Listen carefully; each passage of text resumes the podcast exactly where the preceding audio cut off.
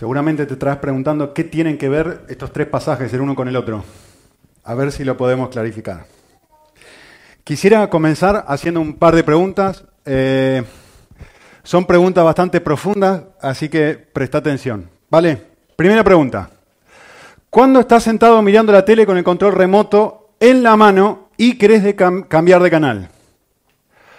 ¿Cuántos de ustedes les, agarre, les agarra un ataque de espiritualidad y dicen, Señor, que cuando apriete el botón cambie el canal?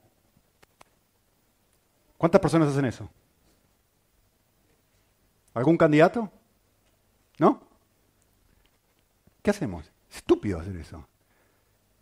Aprieto el botón, cambia el canal. Otra pregunta profunda.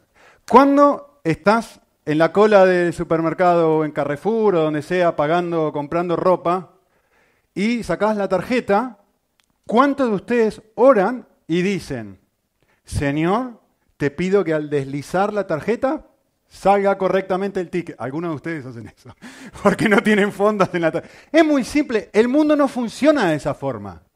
El mundo funciona así. Si tenés fondo en tu tarjeta, te va a salir el ticket y si no tenés fondos en tu tarjeta, va a salir otro ticket que va a decir, cancelado, cancelado, cancelado.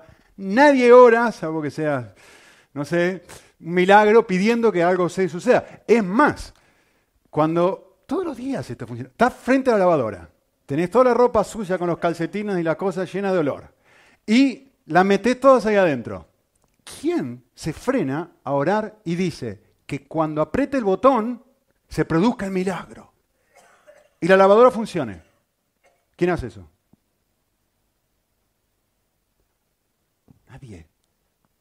Nadie funciona de esa forma. Esto es lo que acaba de decir Santiago. Leímos recién el pasaje en Santiago 4:13 y dice así, oíd los que decís, y, presten atención, ¿eh? le va a hablar ahora a un hombre de negocios a una persona con un, entre paréntesis, una persona muy inteligente, a una persona que ha estudiado, a una persona probablemente ha estudiado administración de empresas o economía, es alguien que conoce cómo funciona el mercado en el siglo I, ha hecho un estudio de mercado, de mercadeo, no sé cómo se dice aquí, de cómo funciona y cuál es la manera de hacer negocios. Y esta persona dice, el mundo funciona de una manera mecánica. Las cosas funcionan así. Apretás un botón y funciona. No hace falta Dios para esto. No, hay, que incluir a Dios en esta clase de cosas. Va a ir, yo voy a ir a tal ciudad, yo sé la cantidad de dinero que yo tengo, yo conozco lo que la gente compra, tengo un producto que todo el mundo compra, por lo tanto, la vida funciona de esta forma. Yo voy, ofrezco mi producto, la gente lo compra, hago negocios y chau. No hace falta Dios en este proceso. ¿Sí? Esta es la forma en la que normalmente funcionamos. Y, esta es la forma en la que es importante, a ver, para mí la vida cristiana se trata, unas cosas claves de la vida cristiana es ser honesto y decir, yo también funciono de esta forma. Yo no oro, yo no hago esta clase de cosas. y constantemente nuestra mentalidad es esta. El mundo funciona por causas naturales. La ley de la causa y efecto. Aprieto este botón y, miren, aparece y desaparece. No hace falta a Dios. Causa, efecto. Causa, efecto. Suelto esto, esto se cae. No, no incluimos a Dios en el día a día. No solamente eso, sino que la forma en la que uno consciente de que Dios no participa de estas cosas, puesto que Dios no participa del día a día, puesto que a Dios hay que excluirlo de los negocios, esta es la mentalidad que condena Santiago. Puesto que Dios hay que incluirlo de lo excluirlo, mejor dicho, lo cotidiano, la forma de funcionar es el esfuerzo personal. Esto es lo que nos venden todos los días. Eh, mi esfuerzo me lleva a mí a X situación de triunfo, ¿no? En este caso es un contexto de negocios. Por lo tanto, por lo tanto, la mentalidad de nuestra sociedad es esta, miren. Miren si esto no es lo que escuchan todos los días en la calle. Tienes que creer en ti mismo. Si tú crees en ti mismo, puedes hacer cualquier cosa. Lo único que falta, la educación en España y en el mundo occidental está organizada de esta forma. Está organizada de tal manera que te ayudan a creer que si tú crees que puedes, puedes. Esta semana, justo esta semana, casualmente, recibí un videíto de una amiga mía que no es creyente, eh, de Argentina, 17 minutos el WhatsApp duraba, un video de 17 minutos. Nunca, les aclaro, nunca hago esto, ¿eh? nunca. Pero como he estado hablando con esta chica, digo, no, a ver, a ver qué me mandó, vamos a ver qué me mandó. Y empecé a escucharlo, y el resumen de esto, era una persona muy famosa, yo no sé quién era, un cubano, la verdad que no sé quién era, eh, pero una persona muy, muy famosa, y en esencia lo que decía era esto. Yo era un niño que cuando era pequeñito, mi padre, el, médico me dijo que tenía dislexia y que nunca iba a poder hablar, nunca iba a poder leer, escribir, y mi mamá era una persona muy positiva, y yo me creí, que ella se creyó que eso no era así, y me insistió conmigo que si yo tenía que creerme, que si, cuando, que si realmente lo creí iba a poder leer, escribir, entonces yo lo creí y pude escribir. Un día, sí, no le voy a contar 17 minutos, ¿no? pero en esencia fue esto. Un día yo toqué la, me dieron una guitarra, me pusieron una guitarra en la mano y yo empecé a tocar la guitarra y, realmente creí que iba, me fascinó y yo creí que iba a poder triunfar y ser famoso y, tac, ganó un Emmy este hombre. Y es una persona súper seguida, no sé cuántos likes y seguidores tendrá en Instagram y todo lo demás. Y bueno, ahora es una persona que habla sobre pensamiento positivo. ¿No? Eh, yo miraba esto y por supuesto le respondí a mi amiga con mucho cariño intentando explicarle lo erróneo de esto, ¿no? De decir, vale, entonces todos los que crean que van a ser famosos llegarán a ser famosos y todos los que crean que eh, llegarán a ser Messi, seremos todos Messi, etc. ¿no? El, desafío de, de Santiago en este pasaje es justamente criticar, darle un golpe cross de derecha a esta clase de mentalidad que todo el tiempo estamos siendo invadidos por esta forma de pensar y decir, la vida no funciona así. Ni siquiera en los negocios la vida funciona así. A ver, las matemáticas es lo más cuerdo que hay, ¿no? Es lo más dominable que existe. Dos por dos, cuatro. No es otra cosa. Y acá es un ejemplo matemático que está dando Santiago, en donde es una cuestión económica, en donde esta persona está convencida de que en ese rubro Dios no se mete. ¿No?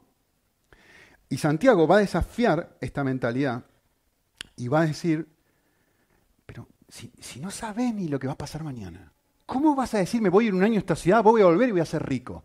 Pero es que no tenés ni control sobre si vas a seguir respirando en los próximos 10 minutos.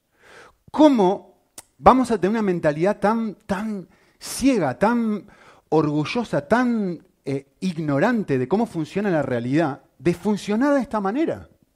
Este es el desafío de Santiago. Eh, me, llamó mucho la atención, hace un tiempo leí una historia de un pastor, alguien mencionó Corea hace un ratito, de un pastor coreano que fue a los Estados Unidos y él estuvo visitando distintas iglesias y cuando volvió a Corea, la, la congregación le preguntó y le dijo, ¿cuál, ¿qué sensación te llevaste de los Estados Unidos? ¿Y saben cuál fue la respuesta de él? Él dijo esto, eh, lo que me asombró de Estados Unidos es cuántas cosas hacen los cristianos sin Dios. Lo mucho que pueden lograr sin Dios. Esa fue su, percepción. Justamente hablando de esto, ¿no? A ver, hay muchas razones por las cuales esto es así. Yo quiero hablar muy brevemente de una de ellas, por lo menos para ayudarnos a ti pensar un segundito. Yo creo que una de las razones por las cuales concebimos la vida de esta forma es porque muchas veces miramos y entendemos la oración como una petición y no como la puerta a relacionarme con Dios. Es decir, tenemos una concepción de Dios de bombero. ¿Qué, ¿Qué, es Dios para nosotros? Dios es un bombero. ¿Qué significa esto? ¿Qué quiere decir con esto? Yo voy por la vida haciendo todo lo que yo puedo hacer, pero cuando se sucede algo terrible, un gran incendio, algo que yo no puedo controlar, entonces saco el tokiwoki y lo llamo a Dios. Para que Él haga lo que yo no puedo hacer. Entonces mi mentalidad es una mentalidad de bombero. Señor, por favor, apaga este incendio porque yo no puedo hacer nada acá. Cuando yo no puedo hacer nada, te llamo. Pero el resto del tiempo vivo yo con el volante de la vida. Esto es lo que condena Santiago. No, y le dice a este hombre, es que no, no podés vivir así, tenés que volver a mirar la vida de una forma correcta. Y justamente porque para nosotros la oración es pedirle al bombero que intervenga, nos quedamos como, ¿y por qué no hace nada? ¿O por qué no hace algo? Es que Dios no es un bombero, ese es el desafío. Y la oración no es exclusivamente petición, es mucho más que eso. solamente de vuelta, no, voy a ahondar mucho en esto porque quiero ir a otro lado, pero para que lo piensen, una concepción más correcta de Dios es ver a Dios como un padre que me ama y que quiere ser parte de mi vida. No un bombero. Mis niños, yo, a ver, yo no quiero que mis hijos vengan a mí por mi billetera. Chuches, juguetes, helado. ¿Qué padre quiere que sus hijos tengan una relación de ese tipo? Yo quiero yo quiero relacionarme con ellos, quiero conocer su vida, los detalles, cómo les fue en el cole, cómo funciona la vida. Les cuento una tontería, pero ayer, hace dos, tres días, estábamos en casa, terminamos de, almorzar y me fui al sillón y me, tiré en el sillón, literalmente me abrió un poco el estómago, me tiré en el sillón y de repente cuando me tiré en el sillón, vino mi esposa, se tiró arriba mío y me estaba abrazando así. Y después vino mi hija y se tiró arriba de mi esposa. Y después vino mi hijo y se tiró arriba de mi, de mi niña. Y después vino mano corriendo, ¡fu! parecía Superman, ¿no? ¡Pu! Arriba de todo. Y quedamos los cinco con todas las cabecitas así, todos abrazados, sonriendo. Fue, un momento, no sé ponerlo de otra forma, romántico. Fue un momento, estábamos los cinco en una situación de alegría, un momento tan, tan, tan lindo que no les puedo explicar. Yo no soy una billetera. Dios no es un bombero es un momento, es una relación, es un vínculo que Él está buscando con nosotros, que va mucho más allá de apagar nuestros incendios. Una mentalidad más correcta de Dios es una, mentalidad donde Dios es, puse la palabra amigo, porque aunque en realidad la palabra bíblica es hermano. ¿O no? ¿No dice Hebreos que Jesucristo es eso para nosotros? ¿Un hermano que tiene empatía de nosotros o un sumo sacerdote? que puede ponerse en los zapatos en los que yo estoy y no solamente como haría un psicólogo, escuchar todos los problemas, pero, sino dar un consejo acertado, un consejo preciso, exactamente lo que necesito para esta situación. Un mejor amigo, si querés, una, una imagen más profunda, ¿no? Esta persona dice, yo voy a hacer, ¿qué voy a incluir a Dios en esto? Si Él no es mi padre ni mi amigo, si tengo un problema, por ahí lo incluyo. Pero, no de esta forma. Nosotros constantemente, eh, entre paréntesis, la psicología es la ciencia que más ha crecido en los últimos 50, 70 años. Es increíble ver cómo todos nosotros necesitamos ser escuchados. Y, una de las cosas que constantemente le voy diciendo a mis niños es esto. Hijito, hijita, mira, papá siempre te va a escuchar. Siempre te va a escuchar. Nunca, yo sé que vas a escuchar un montón de niños que te van a decir que esconde cosas de papá, esconde cosas de tu papá, mentile, decirle esto, te va a retar. Y yo quiero que sepas algo, papá, no importa lo que hagas, siempre te va a amar, siempre. Y aun cuando lo disciplinamos, lo primero que les digo es, papá siempre te va a amar, contanos todo.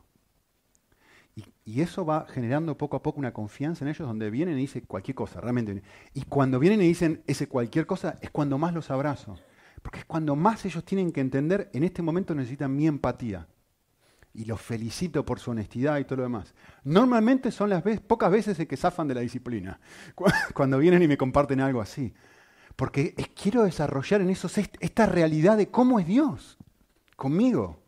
De que no es un policía cósmico que va es un, hermano que entiende mis empatías y que puede ofrecer un consejo y, y, les ayuda a trabajar. ¿Y por qué hiciste esto? ¿Cómo podías haber reaccionado diferente? ¿Qué pensás que Dios quiere que hagas en esta situación? Etcétera. Dios, por supuesto, existe la realidad de que Dios es un rey bueno, que a la vez merece mi confianza y mi obediencia. Y una imagen de decir, un momento, pero si voy a tomar una decisión, si voy a ir por este camino, el tema de Santiago, ¿no? ¿Cómo, cómo no voy a frenarme a pensar y decir, ¿qué querés? Señor, ¿qué querés? ¿Cuál es tu voluntad para mí? ¿Entienden lo que quiero decir? La oración no es petición exclusivamente, la oración es una relación.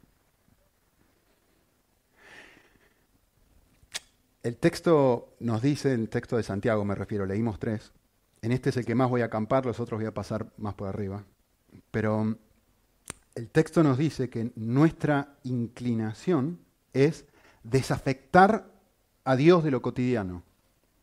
Y el desafío que nos alienta Santiago es a pensar esto, escuchen bien, ¿eh? que cuando Dios no interviene en los asuntos cotidianos, sucede algo. ¿Quién pasa a dominar lo cotidiano? De su soberanía, las circunstancias, las situaciones pasan a mi control y de su poder a mi propia capacidad de intentar cambiar las situaciones para que se suceda lo que yo quiero. Esto es lo que pasa. Necesito hacer un estudio de mercado, necesito hacer negocio y de esta forma voy a tener ganancia. La cuestión pasa a estar en mi control para lograr el objetivo final que estoy buscando. ¿Por qué? Porque he excluido a Dios. Lo he puesto un costado. Él no participa de estas cosas. Él no interviene.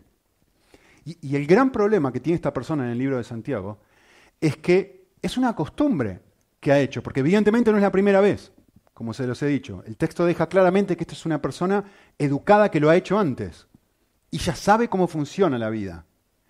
Y como Dios, escuchen bien lo que voy a decir ahora, y les voy a mostrar un pasaje muy interesante. Como Dios ha permitido que por un tiempo, aprieto el botón, funciona, aprieto el botón, funciona, este hombre está convencido que la vida funciona así. Yo voy, hago un estudio de mercado, vendo mi mercadería y gano dinero. Funciona así, no necesito a Dios. Y, el desafío de Santiago es justamente sacudir esta manera de pensar y que comencemos a incluir a Dios en lo cotidiano. Un versículo, este es uno de mis versículos favoritos en toda la Biblia, en Oseas, que dice así. Dice, hablando del pueblo de Israel, evidentemente, dice, Israel no sabía que yo era, hablando de Dios, ¿no? Yo era el que le daba el trigo, yo era el que le daba el mosto, y yo era el que le daba el aceite, y le prodigaba la plata y el oro que ellos utilizaban para adorar a Baal. A ver, Baal era en esa antigüedad el dios al que todo el mundo le traía adoración para que lloviera y pudiese haber trigo, pudiese haber mosto, pudiese haber aceite. Entonces, como todo el mundo alrededor estaba haciendo eso, el pueblo de Israel estaba tentado a hacer lo mismo y lo hacían. Y muchas veces hacían eso y llovía. Y realmente llovía. Y realmente tenía mucho trigo. Y tenía mosto. Y tenía aceite. Y Dios dejaba que eso sucediera por un periodo de tiempo muy largo incluso, muchas veces. ¿Y el problema de la gente cuál es? Se habían olvidado de algo, que simplemente Dios estaba permitiendo que esto pase, pero que no funciona la vida así. Que eso estaba dando un momento, se habían olvidado de cómo funcionaba la vida. Por eso les hice leer el pasaje que le estaba haciendo leer antes. Eh, el texto es muy, quizá no voy a salir versículo 13, ¿no? pero me llama muchísimo la atención esto. ¿Ustedes se dan cuenta que el versículo nos dice que Dios está atento a cuánto tiempo un hombre de negocios pasa haciendo negocios? Lean bien el versículo 13. Dice, ojo, porque Dios está mirando, voy a pasar allí un año, y Dios está prestando atención y mirando esa clase de detalle. Dios está mirando si esta persona se va a una ciudad o se queda a otra ciudad. Dios está involucrado en el proceso de decir, este estudio de mercado va a terminar produciendo lo que quería o no. El desafío que nos hace Santiago es esto. Es que Dios tiene toda la capacidad y toda la intención de intervenir en los detalles de cada vida. Hay un versículo que, me encanta que dice esto, escuchen bien, ¿eh? dice, estad quietos, es un llamado a frenar. Es un llamado a estar tranquilo. Y reconocer, y volver a mirar la vida de la manera correcta. Y volver a recordar quién soy. Volver a recordar que yo soy Dios, Cuando esto suceda, seré exaltado y seré enaltecido. Y justamente este, este, mandato a quedarme quieto, o esta actitud de quietud que uno encuentra fundamentalmente en la oración, ¿no? es que puedo volver a reconocer quién es Dios. Miren una cita de Philip Yancey, me encanta esto, dijo esto, sí, miren qué bonito. Él dijo, si el pecado original se remonta a dos personas luchando por llegar a ser como Dios, el primer paso de la oración es reconocer o recordar a Dios. Es restaurar la verdad del universo, que hay un Dios y no soy yo. Que hay alguien más que está en control y no soy yo. Estad quietos, dice el pasaje. Y cuando yo vuelvo a estar quieto, esta es la oración, es el primer paso de decir, vale, tac, tac, tac, un momento, un momento, un momento. Parece que la vida funciona así. Pero, pero realmente la vida no funciona. Dios tiene toda la capacidad, Dios tiene todo el poder y toda la habilidad para intervenir en cualquier momento. Cuando Él quiera, como Él quiera, lo que Él quiera. Aún en un estudio de mercado que yo he hecho y parece que voy a ganar un montón de dinero. Dios puede intervenir para que la cosa salga mal. O Dios puede intervenir para lo que está yendo mal, vaya bien. Quiero que piensen un momento, miren esto, a ver si esto los convence. Eh, creo que Philip Yancey también, sí, Philip Yancey, dijo esto. Pensá un momento. Sobre la mayoría de lo que soy, mi nacionalidad, mi lengua materna, mi raza, mi apariencia, mi constitución física, mi inteligencia, el siglo en que he nacido, el hecho de que todavía estoy vivo y con relativa salud, tengo escaso o ningún control. Hay un Dios y no soy yo. ¿eh? En una escala mayor, no puedo afectar la rotación de la Tierra, ni la órbita que mantiene una distancia apropiada del Sol para que no nos congelemos ni nos tostemos, o las fuerzas gravitacionales que de alguna manera sostienen nuestra galaxia girando en un exquisito equilibrio. Hay un Dios y yo no soy. Pero, no importa, hago un estudio de mercado, voy y hago negocios y la vida funciona de esa forma. Y el desafío de Santiago es volver a, a, frenar un momento y decir, ¿quién está en control del universo? ¿Quién está en control del universo? La Biblia dice, ni un solo pelo se cae de tu cabeza sin que Dios lo permita. Y algunos están muy contentos por eso, otros muy tristes, que tienen menos pelo. Vale, ¿qué quieres decir, Nico? Que a partir de ahora, cada vez que tomo el control remoto, tengo que orar. No, no es eso lo que estoy queriendo decir. Por favor, porque eso es una tontería. No es eso lo que estoy diciendo. ¿sí? Y por eso leímos los pasajes que leímos antes. Así que, quiero que vayan un segundito, vamos a ir mucho más rápido, a Éxodo 17. Eh, ya lo, hemos leído, así que yo no lo voy a leer totalmente de vuelta, y habla sobre la guerra que Israel peleó contra Amalek. Ahora, es muy interesante, tampoco lo voy a hacer, pero si se acuerdan, ¿qué es lo que sucedió antes de ese pasaje? En el versículo 1, el pueblo está, piensa en un desierto, ¿sí? El pueblo está en el desierto. ¿Qué necesitas en un desierto? Agua. Eso es lo que necesitas en el desierto no hay agua. Entonces lo que el pueblo hace es, el pueblo se queja y Moisés va, habla con Dios, y dice, ¿qué voy a hacer?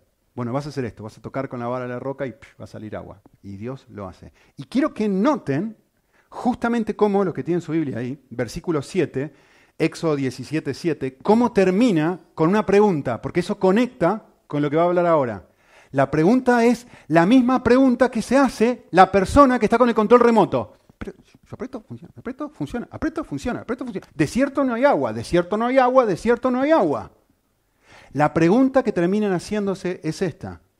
¿Está el Señor entre nosotros, sí o no? ¿Existe Dios? ¿Realmente puede hacer algo? Esa es la pregunta que están haciendo. Y entonces, el versículo 8, y entonces, entonces sucede esto. Se sucede una guerra. Y a ver, ¿qué es lo primero que un empresario hace con eh, cuando quiere vender un producto? Un empresario hace un estudio y dice, ¿es viable esto o no es viable? ¿Qué es lo que hace un pueblo? ¿Qué es lo primero que hace un pueblo que va a ir en guerra con otro pueblo? Es muy simple. Lo primero que hace es empezar a contar. A ver, ¿cuántos somos? ¿Cómo son los números? ¿Cuántos son ellos? ¿Cuánta gente hay acá? Nosotros somos 10.000, ellos son 20, ¿vamos a poder contra ellos? Empiezan a hablar de estrategias, a ver cómo vamos a vencerlos, cómo va a funcionar. Esto es la forma normal en la que funciona la vida. Y lo último que habíamos leído es, ¿está Dios con nosotros o no está Dios con nosotros? Lo primero que hace Moisés es esto. No piensa en los soldados, no piensa en la estrategia y no dice, dice esto. Miren lo que dice versículo 9. Vayan, escojan hombres para pelear. Porque no es mágica la cuestión, pero vamos a hacer algo. Yo mañana me voy a poner en la cumbre del collado con la vara de Dios que simboliza el poder de Dios en ese contexto y voy a tener mis manos en alto en una, como una señal de que estamos dependiendo de Dios. Y lo que sucedía, lo, lo hemos leído, cuando él bajaba las manos, vencía el otro ejército. Cuando él subía las manos, vencía el pueblo de Israel. ¿Qué es lo que el pasaje está queriendo mostrar? Primero déjeme decir lo que no está queriendo mostrar. Lo que no está queriendo mostrar es esto. No, los cristianos creen que Dios hace magia y que ¡pling! que eh, no, hace falta ningún ejército para pelear contra otro. No hace falta control remoto. Eso no es lo que está queriendo decir. Noten que hay soldados peleando, ¿vale? O sea que no es algo mágico. La oración no es ¡ting! Señor, por favor, hace que yo un millón de dólares del cielo. No funciona así la oración. Hay soldados peleando, ¿vale? Es otra cosa lo que el texto quiere decir. Lo que el texto quiere decir es que si bien estos hombres están peleando, Dios está influenciando en los resultados de los acontecimientos. Cuando esto va ahí, Dios está mostrando, yo existo, yo estoy. Te das cuenta que no soy, un Dios invisible, pero un Dios presente. Yo estoy. Mirá lo que pasa cuando yo no estoy. Mirá lo que pasa cuando yo estoy. Mira lo que pasa cuando yo no estoy. Mira lo que pasa cuando dependés de mí. Mira lo que pasa cuando no dependés de mí. Es el mismo concepto de Santiago. Vos pensás que por un... ¿Cómo se pelean las guerras? Las guerras se pelean así. No, las guerras se pelean de otra forma. Y este es el desafío del pasaje.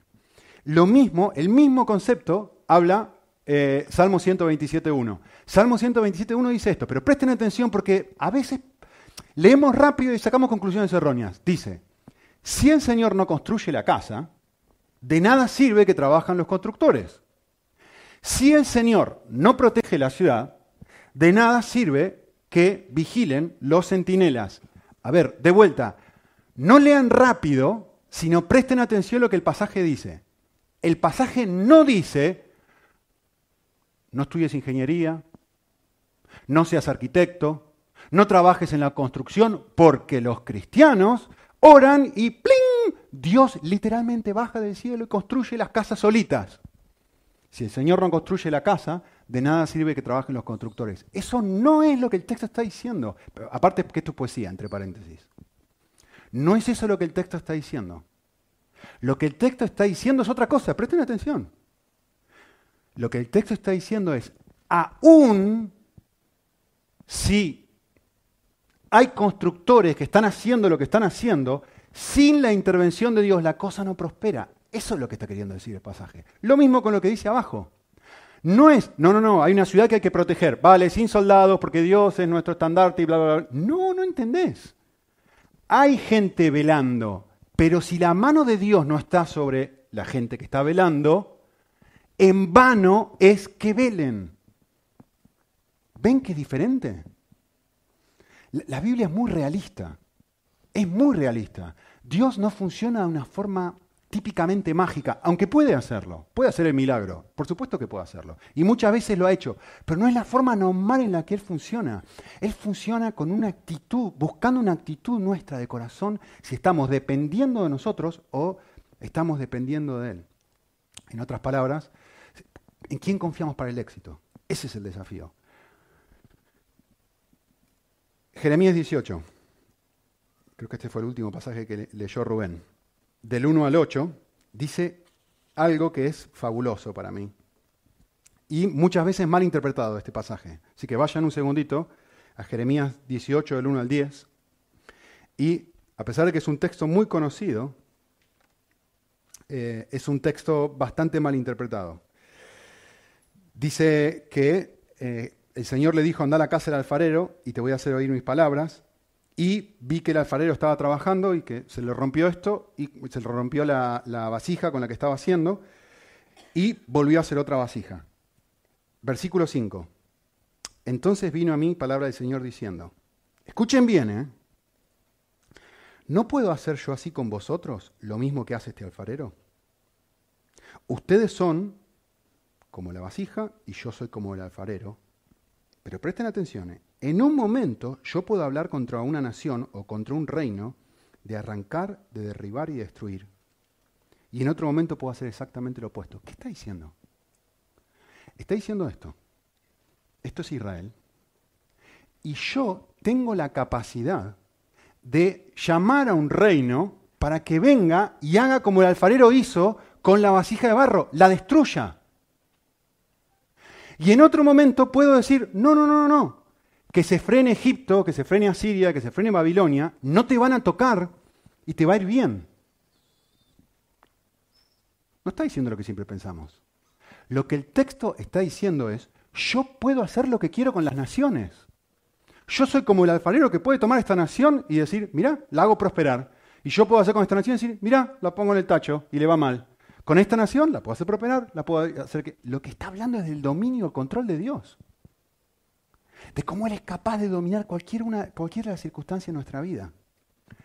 Es tratar de cambiar esta, cambiar esta mentalidad. Miren, en, esa, en ese momento, una guerra, porque acá estamos hablando de un contexto de guerra, en ese momento una guerra se gana con un gran ejército. Así se gana una guerra.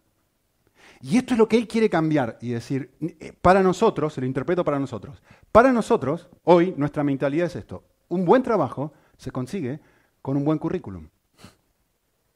Es que es lo mismo. Es cómo enfrento las situaciones normales de la vida. En ese momento todo el mundo se peleaba, ¿vale? Hoy ya son un poco más civilizados, por lo menos de este lado del mundo. Más o menos. Pero ¿cómo enfrento el día a día de mi vida? ¿Con lo que yo puedo hacer o con lo que el alfarero puede hacer? Porque me acaba de decir, yo puedo hacer contigo, Israel, puedo hacer así o puedo hacer así, prosperar y hacer que vaya bien. El desafío del pasaje es volver a recordar, está, está quieto y volver a reconocer que yo soy Dios y no tú. Ese es el desafío de Jeremías. El desafío de Jeremías es quizás yo lo resumiría de esta forma, es que la, buena vida es un resultado de una gran relación con Dios. Este es el desafío. El último pasaje, que no lo hemos leído, lo voy a leer yo, súper mal interpretado, un montón de veces, así que se los voy a, aclarar, es Isaías 55, 10, que en esencia dice exactamente lo mismo que acabo de decir. Miren lo que dice. Porque como descienden los cielos, de los cielos, perdón, la lluvia y la nieve, presten atención, no vayan más rápido.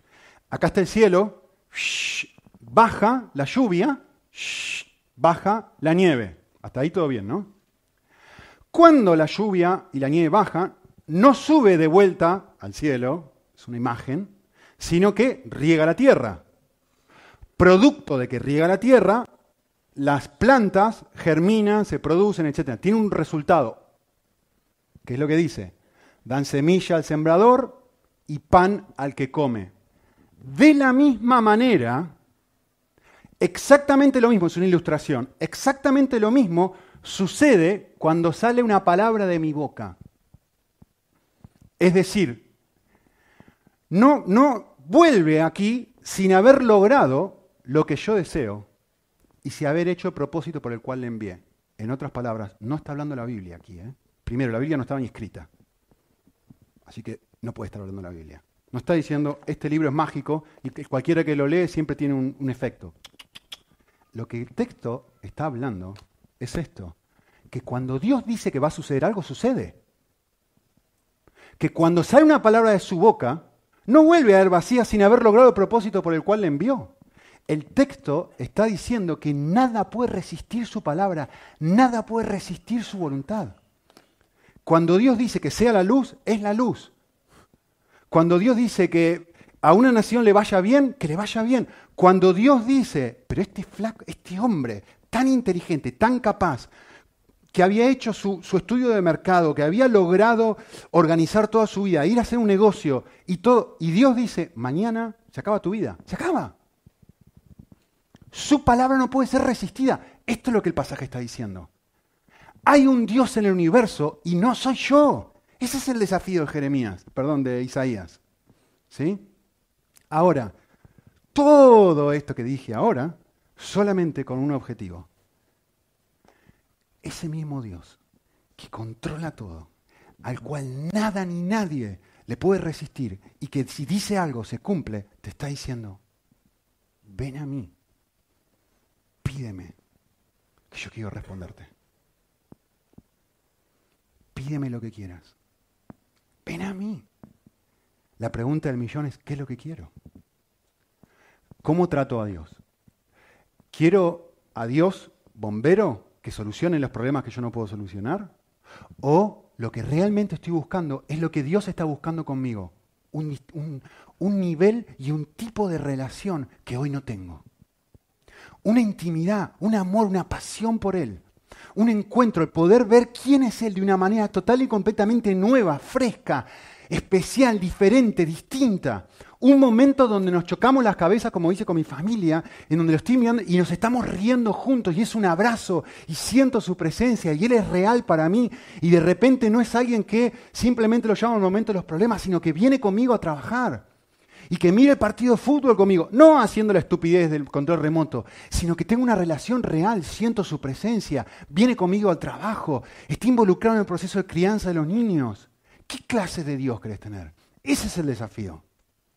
Y el Dios que, todo, que es capaz de influenciar en la guerra, en los negocios, en cualquier aspecto de la vida, en una nación, en un rey, en cualquier área de la vida, te está diciendo, pedime, no se está diciendo a nosotros como iglesia, vamos a pasar 40 días orando, pídame, ¿qué quieren? ¿Qué quieren? Ese es el desafío para mí ahora y para nosotros. Así que yo lo último que quisiera hacer es simplemente reflexionar, hacer esto, no reflexionar. Quisiera resumir los 40 motivos que tenemos como iglesia que hemos, ustedes han recibido, los quisiera resumir en cuatro.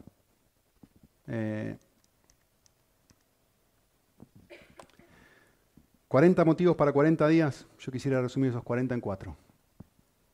Una de las cosas que le queremos pedir al Señor es prácticamente lo que acabo de decir ahora. Que nos enamoremos tanto de Jesús que todos los días deseemos tener un tiempo de devoción con Él. Una de las cosas que vas a encontrar en esa listita es eso. Que realmente, no que Dios sea tu bombero, sino que Dios sea tu papá. Y que empieces a sentirlo como tal, que Dios sea tu amigo y lo sientas como tal. Que Dios sea un rey bueno, no un rey, un rey bueno, alguien a quien decís, sí, vale, Él está en autoridad y Él controla todo, pero, pero puedo acercarme y preguntarle y buscar su voluntad y saber que Él quiere lo mejor para mí. Y, creo que mi, eh, el deseo que hemos, que hemos comunicado en estos motivos de oración ha sido realmente si realmente Dios es mi mayor pasión, es que todos miramos tele todos los días. ¿Cuántas horas miras tele por día? Y si Dios realmente ha llegado a ser tu mayor pasión, la evidencia de eso es levantarte todas las mañanas y pasar un tiempo con Él. La otra cosa, que es uno de los grandes motivos que vamos a ver ahí, es que todos estemos apasionados por hablar de Él, por compartir el Evangelio y realmente comenzar a hacerlo. Son dos aspectos diferentes. Una cosa es estar apasionado y otra cosa es realmente comenzar a hacerlo. Y creo que las dos cosas son esenciales, mejor dicho, la segunda es consecuencia de la primera. realmente cuando yo, si yo estoy disfrutando mi relación con Cristo, lo único que quiero es que otros también la disfruten. Entonces, vamos a orar para que esto realmente se suceda. Y Dios tiene la capacidad de hacerlo en tu corazón y en mi corazón, por más que estemos en España y nadie tenga muchas ganas, demasiadas ganas de escuchar de Dios. Yo sé que es difícil, justo hemos hablado con varios misioneros y personas, muchos de ellos españoles, hablando de lo difícil que es hablar con la gente de Dios en España. Pero justamente por eso hablamos de lo que hablamos. Para Dios no es difícil. Dios puede hacerlo. La otra cosa, el otro motivo es que desarrollemos una visión por discipular a otros. Eh, la última cosa que Jesús dijo antes de, ascender a los cielos fue, id y hacer discípulos. Entonces, no hay ninguna otra razón por la que estemos en la tierra. Para ser un discípulo en casa, en el trabajo, yo ser alguien que esté imitando a Cristo y viviendo como Cristo en, en las 24 horas del día, los 7 días de la semana, y yo también ayudando a alguien.